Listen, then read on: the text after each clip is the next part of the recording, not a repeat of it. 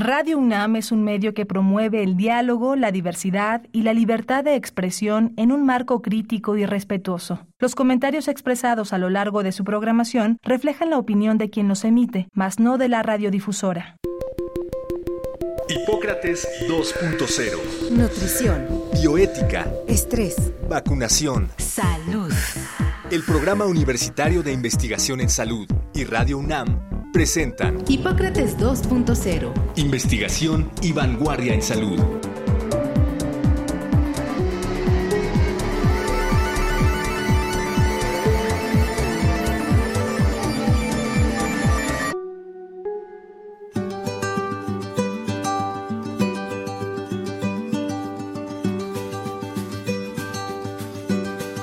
Hola, ¿qué tal? Bienvenidos a Hipócrates 2.0. Yo soy Mauricio Rodríguez. Como cada semana les doy la más cordial bienvenida. Agradezco que nos estén sintonizando aquí en Radio UNAM una vez más. En esta ocasión, eh, como lo dijimos la semana pasada, vamos a dar continuidad a una charla con los doctores Eduardo López Corella y Pedro Arroyo sobre el doctor Rui Pérez Tamayo. Ya decíamos que eh, hubiera sido su cumpleaños 98 la, próxima, la, semana pasada, perdón. Eh, y en torno a eso, pues decidimos traer eh, vida y obra del doctor Pérez Tamayo vista desde sus colegas, sus eh, exalumnos, el doctor Pedro Arroyo y su amigo y, y ex discípulo también, Eduardo López Corella. Escuchemos parte del trabajo del doctor Pérez Tamayo. El doctor Rui Pérez Tamayo Perteneció a 48 sociedades científicas nacionales y extranjeras. Fue miembro de la Junta de Gobierno y profesor emérito de la UNAM. Además, fue miembro de la Academia Mexicana de la Lengua, del Consejo Consultivo de Ciencias de la Presidencia de la República, del Consejo Asesor del CONACYT y de la Comisión Nacional de Arbitraje Médico.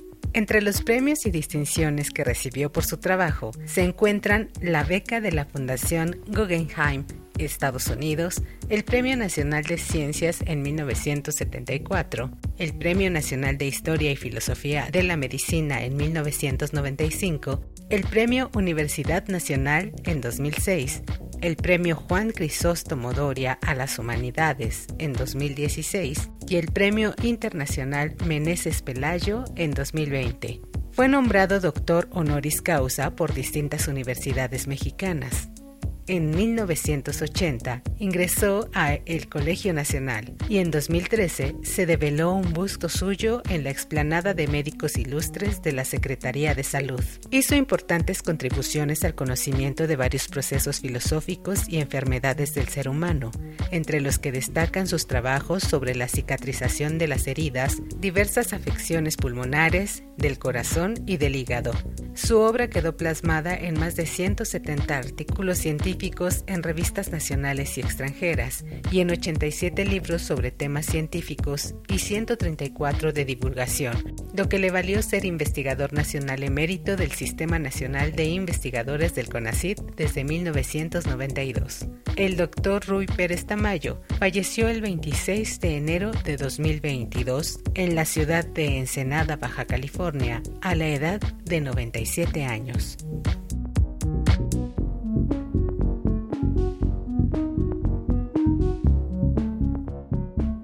Vamos a retomar el hilo de lo que estuvimos platicando la semana pasada en torno al doctor Rui Pérez Tamayo. Eh, ya nos ponía Eduardo López Corella, el Chori, eh, mucho de la... Corella, de Corella. Corella. castellano. Seguramente era italiano originalmente.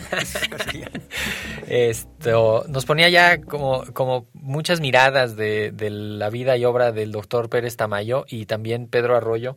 Muchísimas gracias por estar en este segundo programa. Bienvenidos, Eduardo. Muchas gracias.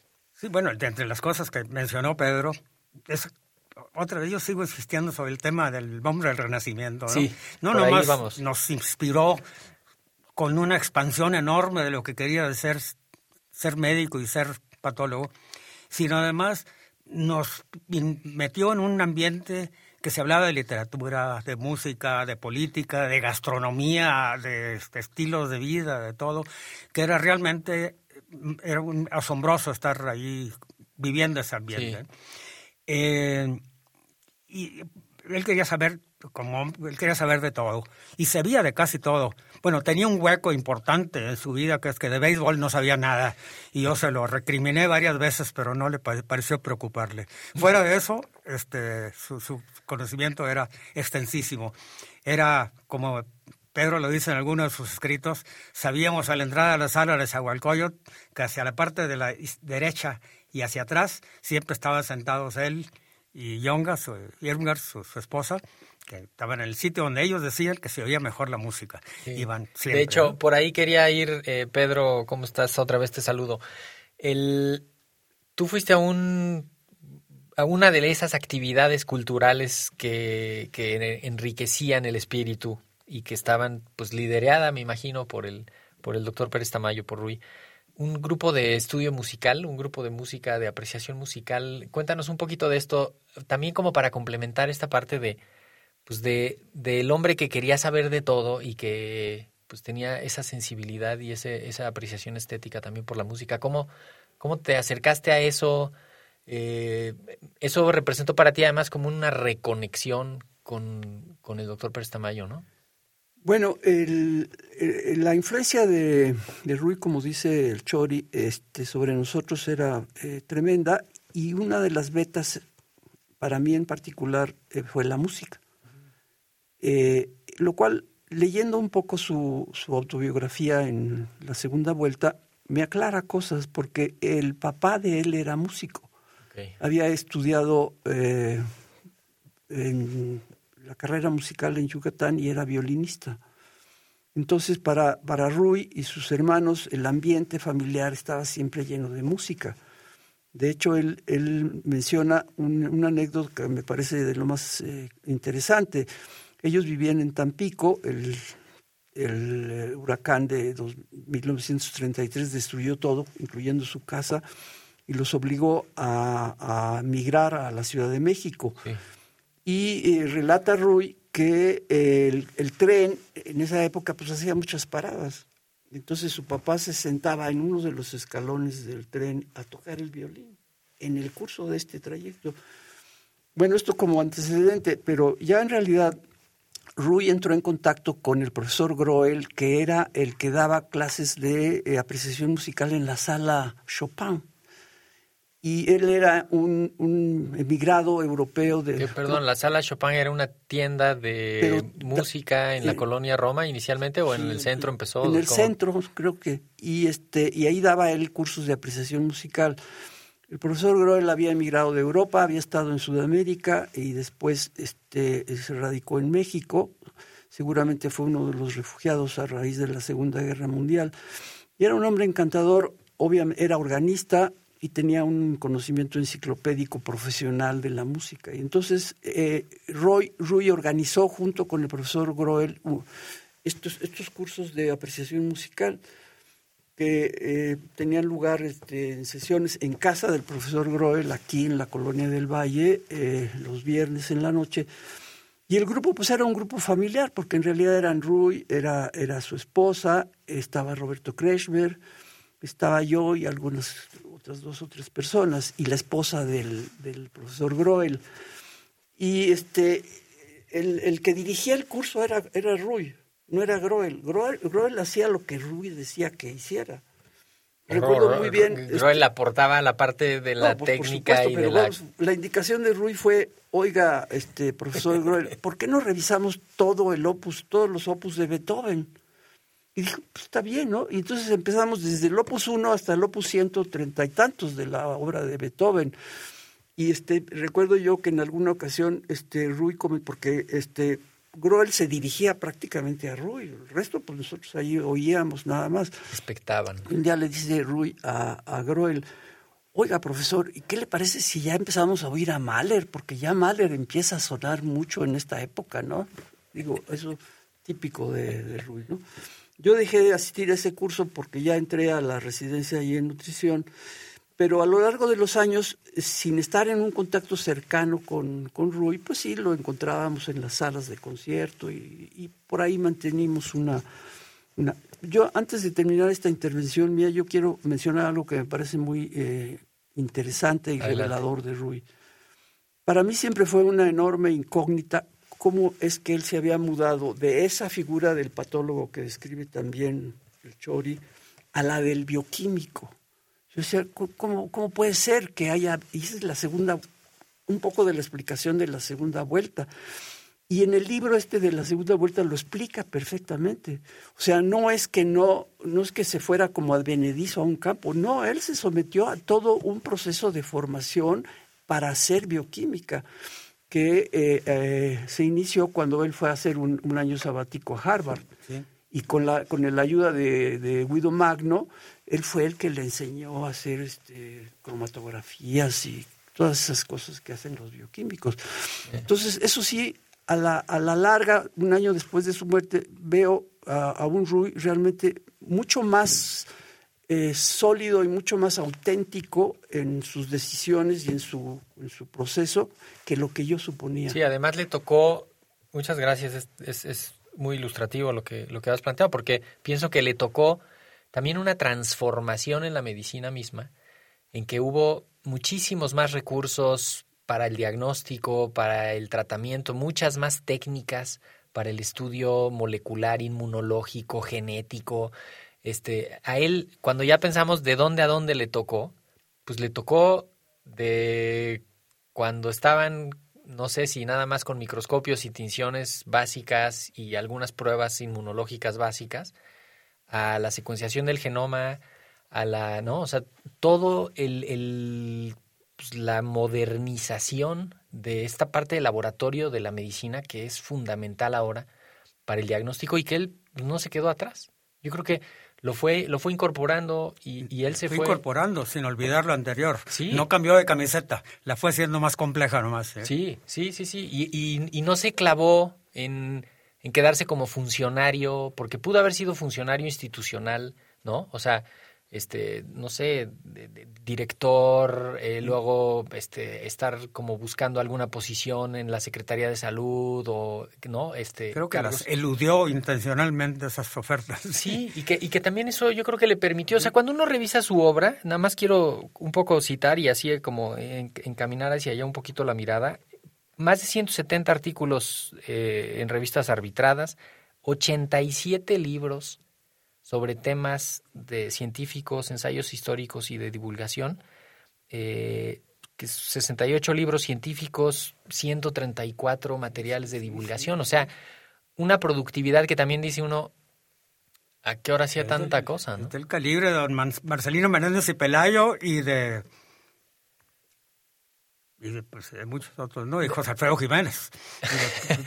monstruos productores como Mozart, como López de Vega. Así. Como Bach, ¿no? Que es un poco la... Yo creo que también eso cosecha el que siembra escuela y el que va haciendo alumnos y va haciendo equipo de trabajo, pues de pronto va teniendo esta, esta mirada de eh, complementaria. Eh, tú estuviste pendiente de sus trabajos científicos, eh, Eduardo, cuéntanos un poquito de, cómo iba. Cómo, otro ángulo que no se ha tocado y probablemente no se hubiera tocado. No nomás sabía mucho de música, sabía muchísimo de literatura, de, historia, de filosofía, de todo. Era un extraordinario dibujante. Dibujaba como un mago.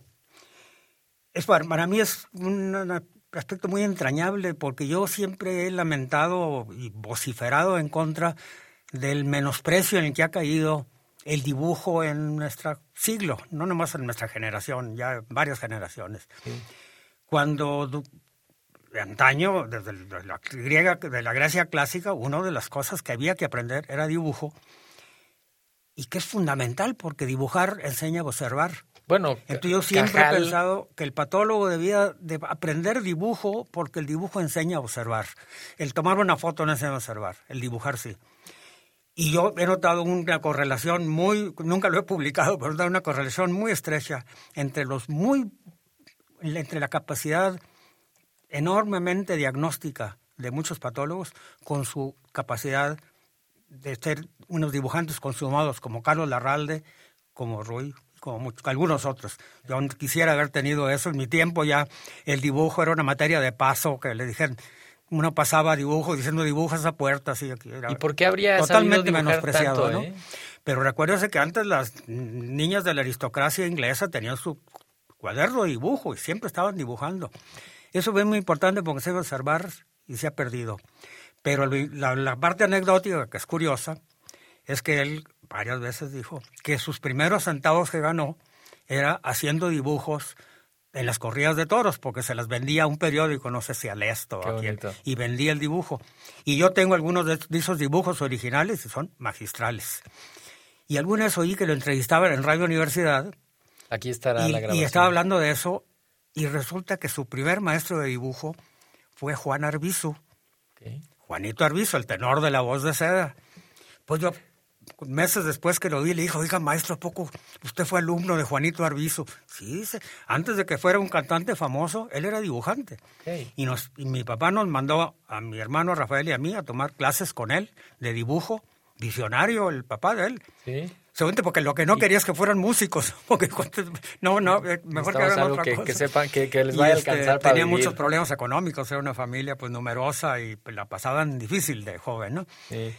Pero no, y, entonces él aprendió con Juanito Arbizu a dibujar y sus primeros centavos se los ganó yendo a las, a las, a corridas de toros y vendiendo dibujos de la faena. Y que sin duda le ayudó para entrenar. Para bien, para saber acordarse de lo que está viendo, entender las formas, la estructura de las formas, y que es lo que hacemos los patólogos. Y le desarrolló pues me imagino un sentido estético, una cultura estética que es fundamental para poder ser enciclopédico, ¿no? Era pienso, parte de su formación renacentista. Porque pienso también un, un error, no sé, Pedro, si, si quieres elaborar en, en, torno a esto, un error de la medicina moderna es esta hiperespecialización en la que va metiéndose, clavándose este, hacia saber mucho de poco y terminan por pues, no saber de todo lo demás no, no nada más de la parte médica, técnica, ¿no? Sino que también hay una tendencia cultural general a,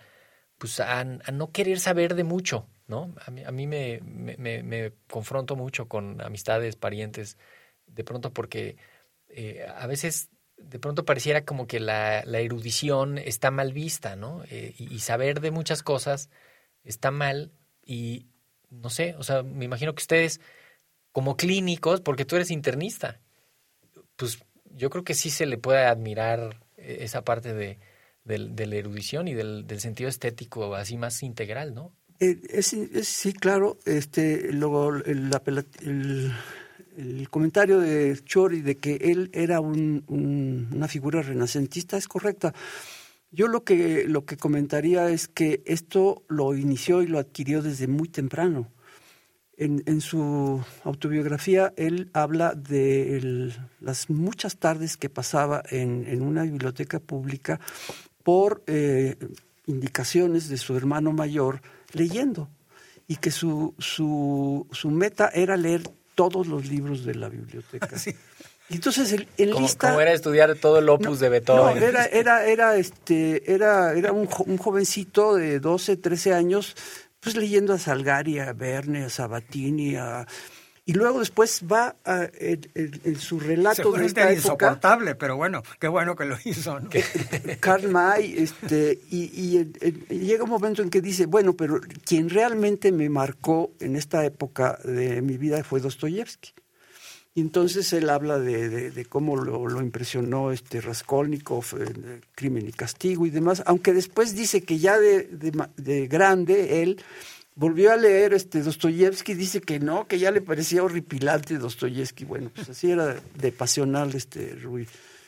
Pero este, lo que yo quiero puntualizar un poco es eh, sobre su productividad científica. Yo me metí a, a PubMed a revisar las publicaciones de Rui, efectivamente son 187, pero no todas son de él. A la hora de estarlas expulgando, me doy cuenta de que había una serie de, publicaciones que no podía él ser el autor, sin embargo aparecía como Pérez Tamayo R, y después me di cuenta que era Rueri Era Ruerí. Era... Y que hay cuarenta y tantos, 44 trabajos publicados de Ruerí sobre temas de oncología y de radiología, de porque él era oncólogo.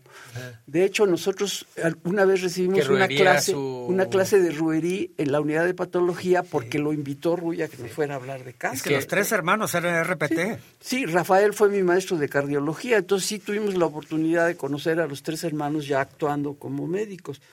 Pero lo que voy es que algo que me parece muy, muy interesante, uno se pone a pensar, bueno, Ruy solo no, no creo que haya hecho tantas cosas, era su equipo, eran sus alumnos, pero este, si uno se mete a revisar las publicaciones, hay muchísimas, varias de ellas en las que él es el autor único y que reflejan un trabajo experimental profundo y importante. Y este, la otra cosa que yo quisiera comentar es que él siempre fue fiel a las preguntas de investigación que tenía desde que nos daba clases en la unidad de patología, todo el tema de las colagenasas, el problema de la fibrosis. Y él sigue los modelos de investigación a lo largo de toda su vida como investigador experimental.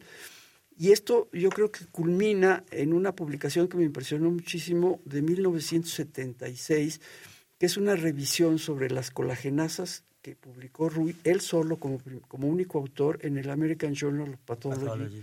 que es una revisión de 60 páginas, donde, donde da cuenta pues tra- mucho trabajo de él, pero mucho trabajo de otras gentes.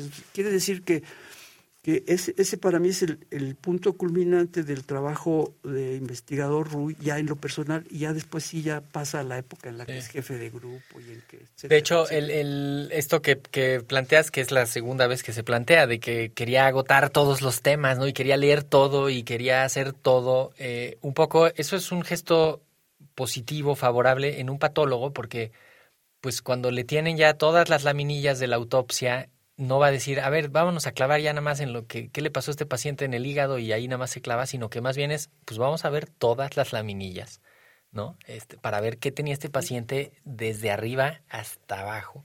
Eh, y eso también me parece que me imagino le ayudó. Sí, y también es muy importante eso porque la cultura del patólogo como especialista, pero es un especialista generalista, pues, porque realmente el patólogo lo que está especializado es en una tecnología, de- en, en una herramienta de, de observación. Sí. Pero realmente le tiene que dar bola a todos los médicos del hospital, a todos los que mandan pacientes, a todos los que se les mueren pacientes, a todos los que operan. Mientras que otros especialistas, el gastroenterólogo se dedica a, A lo suyo. al aparato digestivo y sus anexos. pues.